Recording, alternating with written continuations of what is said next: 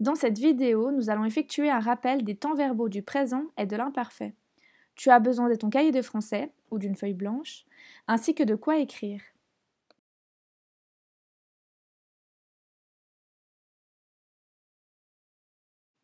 À présent, voici un bref rappel des terminaisons de l'imparfait. Observe-les attentivement et essaie dans ta tête de conjuguer quelques verbes à l'imparfait.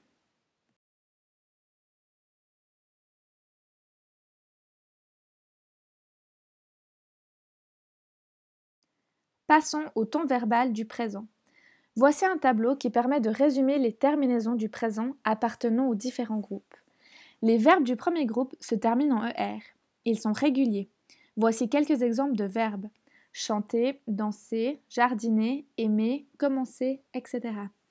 Attention, le verbe aller ne fait pas partie de ce groupe.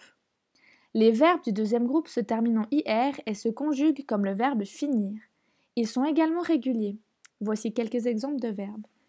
Finir, grandir, nourrir, choisir, saisir, etc. Enfin, les verbes du troisième groupe sont relativement irréguliers. Il faut donc être vigilant lorsque tu les conjugues. Il existe différentes terminaisons en fonction du verbe comme indiqué dans le tableau. Dans ce groupe, tu rencontreras des verbes comme recevoir, pouvoir, prendre, vouloir, etc. Dans ce même groupe, les verbes être, aller et avoir sont à savoir par cœur puisqu'ils sont également irréguliers.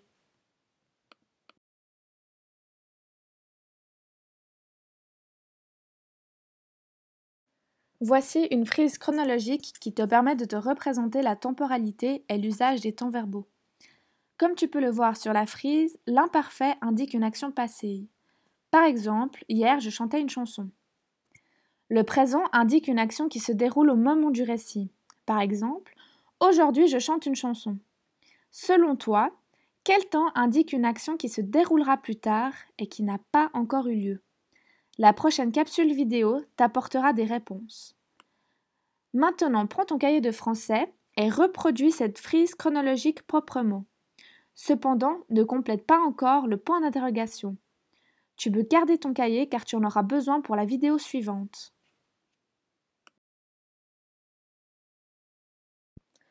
Comme tu peux l'observer ici, on emploie l'imparfait pour décrire une action ou une habitude s'étant déroulée dans le passé.